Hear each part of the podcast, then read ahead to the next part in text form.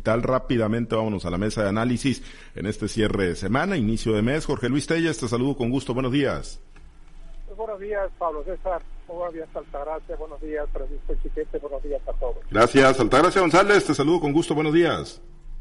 Buenos días, Pablo. Buenos días, Jorge Luis. No veo a Francisco, espero que esté bien. Buenos días a toda la audiencia. Sí, lo esperamos ahí con, con el contacto ahorita para ver si, si se conecta y platicar con él también. Pero bueno, Jorge Luis, ya, ya lo habíamos platicado, ¿no? Muchas veces era inminente que se tomaría la decisión de expulsar a Quirino Ordaz Coppel del Partido Revolucionario Institucional y así como, bueno, pues era inminente, también decíamos que no lo trae para nada preocupado, al grado de que ayer pues andaba echándose a gusto unos taquitos en el Día del Taco allá en la Ciudad de México junto con su hijo.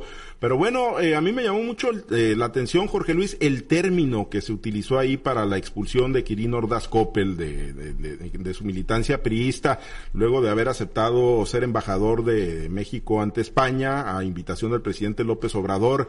Incurrió, dicen, Quirino Ordaz en un acto de indisciplina grave, Jorge Luis. ¿Cómo, cómo, ves el término? ¿Aplicar? ¿Sí? Me parece sumamente exagerado, ¿no? Sí. Sumamente exagerado. Este, eh, Ayer, un, ayer fue un jueves muy dinámico en política aquí en Culiacán. Estuvo la conferencia del delegado general del CEN del PRI, estuvo la visita del dirigente nacional del PAN, estuvo la renuncia de una diputada más al PAS. Y luego de la Ciudad de México, pues llega la información, ¿no? Que ya esperábamos en el sentido de la expulsión de Quirino Raz.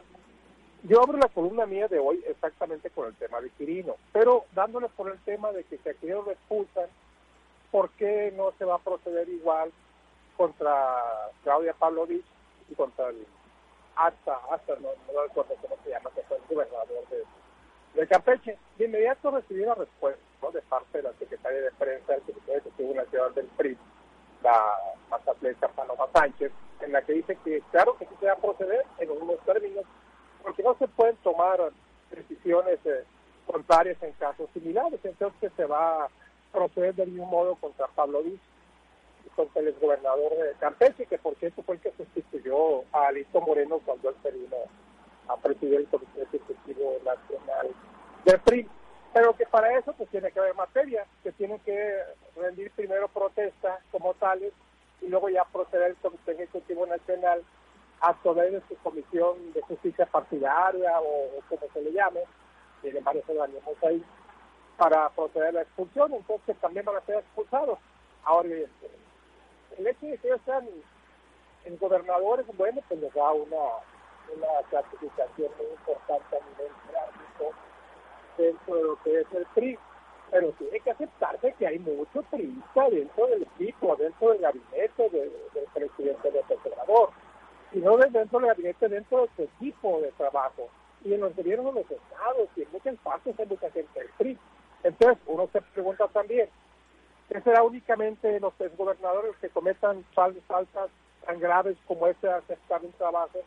Además, el, servicio diplomático es otra cosa. Es muy diferente que si hubiera aceptado un cargo como secretario o subsecretario, como muchos gobernadores que van de, de subsecretarios para seguir en política con un gobierno afín a ellos, a que acepten una embajada con un gobierno de oposición me parece muy exagerado este, esta definición que hace el Comité Ejecutivo Nacional de PRI. Y, y bueno, pues eh, lo, cierto es que es evidente que hay una situación personal muy tirante ahí en Calixto Moreno y Quirino Rascotes, como dice el amigo Chiquete, quizás porque queríamos no se prestó a las mapachadas que exigía Listo Moreno para sacar adelante a Mario a Mario Zamora. Pues, pues, por ahí podría venir, ¿no? La verdad es que era imposible, imposible hacer culpar a Mario Zamora, pero pues Alisto Moreno insiste en culpar a Quirino de esto, bueno, pues allá él, y seguramente pues eh, eh, eh, van a haber situaciones más gigantes todavía. Pues es, finalmente Altagracia, pues la vara que están colocando para medir a todos, ¿no? Entonces, pues si esto de Quirino Ordaz fue un acto de indisciplina grave, que quizá, pues como dice Jorge Luis, puede haber muchísimas cosas detrás, ¿no? Puede haber muchos desencuentros, desaveniencias en el marco del proceso electoral del año pasado, pero bueno, la etiqueta que le ponen es esa, actos de indisciplina grave, que pues yo supongo aplican para todos los priistas que se están incorporando a los eh, gobiernos morenistas indisciplina grave y anexas. Entre esas anexas yo lo que observo es que hay una clara eh, falta de concordancia entre el PRI estatal y el PRI nacional. Por un lado, cuando se anunció, tú recordarás cuando se anunció por parte de Alito Moreno o de la gente del partido en lo nacional que iban a expulsar al exgobernador Quirino Coppel como el PRI estatal en su presidenta dijo pues que, no consideraban que pudiera haber sido de esa manera. Incluso nunca, nunca ha habido una, una descalificación para el, para el exgobernador por parte del PRI estatal. También observo que puede ser un tema de cobrarse rencillas personales o, o desavenencias que han tenido en el pasado, porque siempre se tomó la candidatura de Mario Zamora aquí en el Estado pues como una imposición de parte del PRI nacional, ¿no? Eh, me parece que también aquí hay una eh, falta de observancia porque en el, en el caso de Quirino Ordaz Coppel, en el, en, la, en el desarrollo que tuvo él como gobernador del Estado, siempre estuvo calificado, o por lo menos eso es lo que, lo que decían las encuestas nacionales, que como un, como un gobernador entre los primeros lugares, con un trabajo o con un desempeño eficiente. Entonces, si por un lado el PRI está tan carente de figuras ah, que pudieran tener para el proceso que se avecina en el 2024, ¿cómo es posible que por parte de la dirigencia nacional se estén descalificando, incluso los estén expulsando, ¿no? A, a, priistas reconocidos o a priistas con, con, esos, eh, con esas calificaciones. Entonces, ¿será que se está allanando el camino, Alito, eh, para llegar sin ningún contrincante, sin ningún adversario hacia las elecciones del 2024? Creo que más por ahí va a ser, porque como yo siempre he observado eh, las actitudes de Alito Moreno, como que está hablando de un partido que no, que no entiende o de una militancia que no lo entiende, ¿no? Siempre hace anuncios como rimbombantes con una retórica de los años 70 y creo que esos discursos huecos realmente no operan ya en lo que estamos viviendo ahorita en pleno siglo XXI, ¿no? Me parece que se quedó con esa etiqueta del pasado. Ahora, el que Quirino Ordaz Coppel u otro priista pueda aceptar eh, que lo llamen a trabajar en un, en un partido de, en un gobierno manejado por un partido de oposición a, sus ideales o a sus políticas o a su, a su este, idiosincrasia, eh, me parece que, que, sí es algo desproporcionado, ¿no? Al contrario, en vez de construir o, realmente hacer una democracia, estamos haciendo como, como actos duros, como una autocracia. Entonces eso se me hace que, que está fuera, fuera de orden. Eh, me parece que, que todavía van a tener que este pues alistar la pluma y, ponerle bastantes hojas a la impresora para estar emitiendo las expulsiones porque cada día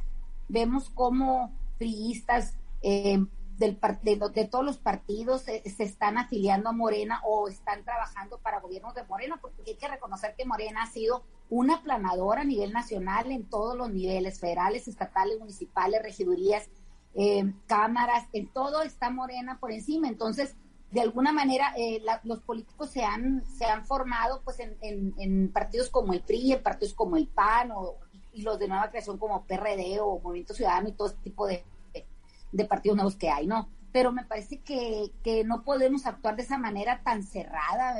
Considero que debería haber un poco más de apertura y de entendimiento en la clase política de nuestro país. Me parece que son actitudes más de berrinche que, que, que puedan tener trasfondo realmente este tipo de decisiones que se tomaron en el Revolución Institucional Nacional. Bien, pues sí, por lo pronto pues ya se le dan las gracias, eh, se le dice adiós a Quirino Ordaz Coppel. Jorge Luis, y bueno, como lo referías eh, en muchos temas el día de ayer en, en, la, agenda política del estado de Sinaloa, Jorge Luis, pero a ver si, si lo tenemos. Pero bueno, eh, Jorge Luis, eh, en este tema de Quirino hay, hay algunas versiones trascendidas de que estaría buscando defenderse, eh, defender su militancia priista ante las instancias, ¿no? Ante el Tribunal Electoral, buscar sus, la defensa de sus derechos políticos, mantenerlos. ¿Crees que vaya en esa ruta Quirino Ordaz o, o, que sea una especie de emblema, ¿no? De que sea, pues digámoslo así, el portavoz de muchos priistas que se están incorporando al gobierno y que, pues en aras de mantener control también dentro del revolucionario institucional institucional ahorita que estamos en la etapa de renovación en, el estado de Sinaloa, busque esa alternativa de, mantener su militancia ante otras instancias, eh, Jorge Luis? Pues yo creo que es una reacción este inercial, ¿no? Inercial y además, pues eh, muy lógica, pero pues en el fondo de las cosas, ¿qué le puede importar a Quirino, verdad? El hecho de que se le restablezca sus derechos políticos al interior de un partido en el que pues ya, ya, ya no tiene aspiraciones, no sé a qué puede hacer, ¿no? se supone que cuando ya un político llega a niveles de una gobernatura, pues ya qué más, a qué más puede aspirar, ¿no? No importa si no fuiste senador, si no fuiste presidente municipal, pero si fuiste gobernador, pues ya qué más le puedes aspirar, ¿no? A ser presidente de la República, bueno, pues esas son palabras mucho mayores y son pues eh, verdaderamente situaciones eh, excepcionales, ¿no? Entonces yo siento que es una reacción pues eh, de sinergia, de inercia, de decir, voy a buscar la, voy a buscar que se anule mi este esta expulsión que se me hace ante otras instancias como lo es el Tribunal Electoral del Poder Judicial de la Federación que es la instancia a la que debe acudir Quirino. Pero en el fondo yo no creo, no creo sinceramente que le interese mucho a Quirino. Ayer mismo, bueno, pues postea la foto eh, cuando se está desarrollando la, la, el evento este de la Comisión de Justicia Partidaria, pues, comiendo tranquilamente tacos, ¿no? Festejando el día del taco con su hijo. Y eh, eh, evidentemente fue una, una foto deliberada, deliberada, no, no fue casual. Eh, yo creo que Kirino pues come todos los días en, en, diferentes partes, pero evidentemente se sube con un propósito, ¿no? Me vale, me vale lo que está pasando y yo creo que en el fondo sí le vale, ¿eh? Sí le vale a Quirino que lo expulsen del partido. Sí, a él en lo personal seguramente sí, sí le vale, ¿no? Ya no, no, no tendría ningún interés en él, en lo personal, recuperar su militancia, quizá como grupo, quizá, pues obviamente, pues para regresarle la bofetada política a Lito Moreno, pues eh, transita en esa ruta. Oye, Jorge Luis, antes de cerrar con, con Altagracia, también, pues este tema del partido sinaloense, pues a pellizcos ahí se siguen acabando al Paz y a Héctor Melesio Cuenojeda. Pues apenas no hay peor ciego que el que no quiera ver, ¿no? De dónde ven las cosas, pues ya sabemos dónde ven las cosas, ¿no? Aquí, como dice como dice Jesús Estrada Ferreiro, el gobernador puede parar todo lo que él quiera. Lo que no quiere, pues no lo va a parar. Pero lo que él quiera sí lo puede parar. Evidentemente, yo no puedo acusar, no tengo elementos para acusar a Rubén Rocha de que él esté detrás de todo esto. Pero evidentemente eh, sí tiene a lo que ver, cuando menos él podría, podría estar al frente porque eh, porque los diputados tampoco no se mandan solos, el presidente de la Junta de Coordinación Política no se manda solo, y evidentemente es Feliciano Castro el que está operando todo esto, ¿no? Para desmantelar al partido sinaloense, como tú dices, a puros pellizcos, a puros pellizcos están acabando con el paz, y bueno, pues yo no sé, no sé qué está esperando Flaminense Bueno Ojeda para renunciar. Tiene mucha ganas de ser candidato a senador, sabe que ser senador tendría que ser por, por, por el partido Morena, pero yo creo que todo tiene un límite. Hay muchos partidos que le abrían las puertas a, a Cuen, pero evidentemente Cuen sabe que no habría posibilidades de ganar. Sabe que la posibilidad de ganar es por Morena, yo creo que por eso está aguantado tanto tiempo. Pero yo creo, Pablo César, Altagracia, Chiquete, que la que la dignidad tiene un límite y la tolerancia también, y en el caso de Cuen, yo no sé hasta dónde, hasta dónde está dispuesto a aguantar. eso. Sí, o, Altagracia, o, quizá pues fuera, ¿no? del ámbito de control de Rocha, que pues hoy controla prácticamente todo en el estado de Sinaloa, pero quizá algo fuera de las esferas del control del gobernador Rocha y de su grupo político, pues algo quizás está teniendo Héctor Melesio Cuen, ¿no? Porque pues yo coincido con Jorge Luis, en un acto de dignidad, pues ya tendría que haberse ido del gabinete estatal, ¿no? Y pues no seguir siendo tan bocabajeado como está ocurriendo ahorita, donde bueno, pues un día sí y otro también le van quitando personal y posiciones al partido sinaloense?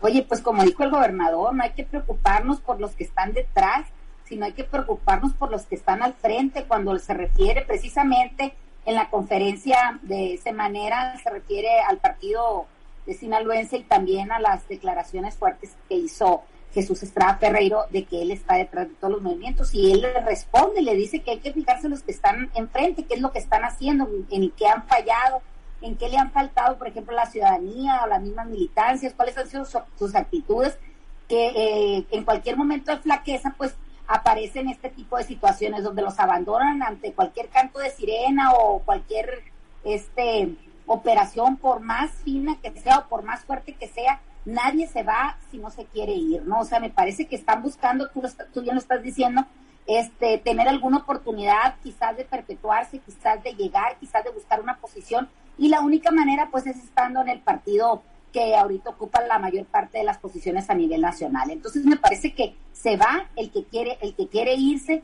y, el, y se queda también el que se quiere quedar. Dignidad, terquedad o, o qué es lo que los, les, está haciendo eh, abandonar o quedarse en los lugares donde quizás ni son bien recibidos ni tampoco son bien aceptados, pues me parece que lo único que los tiene en esas, en esas posiciones es la ambición de poder colocarse un poquito más arriba en la escala política de cualquier, de cualquier nivel, ¿no? Me parece que más bien es ambición que terquedad. Bueno, pues ya, ya veremos porque pues sí hay, hay por lo menos versiones no internas del partido sinaloense de que pues por lo menos para Melesio Cuen siguen firmes sus acuerdos y sus alianzas en la Ciudad de México, ¿no? Que son las que abrieron la puerta pues para este bloque de Morena y el partido sinaloense aquí en, aquí en la entidad para el proceso del año pasado. Pues ya, ya veremos, ¿no? Pero algo se debe estar ateniendo Héctor Melesio Cuen que se mantiene en el gabinete aún y cuando pues ha sido humillado y bocabajeado por el grupo en el poder. Nos despedimos, Altagracia, excelente fin de semana. Hay que buscar en los supermercados y todavía quedan cubetas porque se, se, están dando con todas ellas y ya se han roto más de alguna en la cabeza. no, no, no. Hay que ver que, que lleguen buenas dotaciones de cubetas a los supermercados. Sí, se están acabando. Hay, sí, sí, se están acabando. Hay que fabricarlas porque pues falta mucho por ver todavía de aquí al 2024. Gracias, Jorge Luis. Excelente fin de semana. Sí, excelente fin de semana y vamos a ver qué pasa hoy. Ya ayer te digo mucha actividad política el día de hoy en este momento está comenzando el sorteo para el Campeonato Mundial de Qatar. Mucha suerte para México. Esperemos que los rivales no sean más a modo, pero ya en el Mundial, en el Mundial se le puede ganar a cualquiera y se le puede perder contra cualquiera. ya ha pasado muchas veces. México el año pasado, eh, hace cuatro años le ganó a Alemania, que era el campeón del mundo, y bueno, después eh, perdió por goleada contra Suecia hay que eh, fijarnos en los que están afuera, hay que fijarnos en los que tenemos enfrente, como dice el gobernador. Entonces, pues a estar muy pendientes. No, no, todo es política, no todo es política y otras cosas también que llaman la atención. Y la, la llaman más como, como esto del mundial, que acapara, acapara la atención del mundo entero, por eso se llama mundial. Muy bien, pues esperemos ahí ahorita a ver con quién queda México instalado para el Mundial de Qatar. Gracias, Jorge Luis. Excelente fin de semana. Saludos a Chiquete, también hasta el puerto de Mazatlán. El lunes seguramente lo tendremos de regreso. Nos despedimos. Muchas gracias.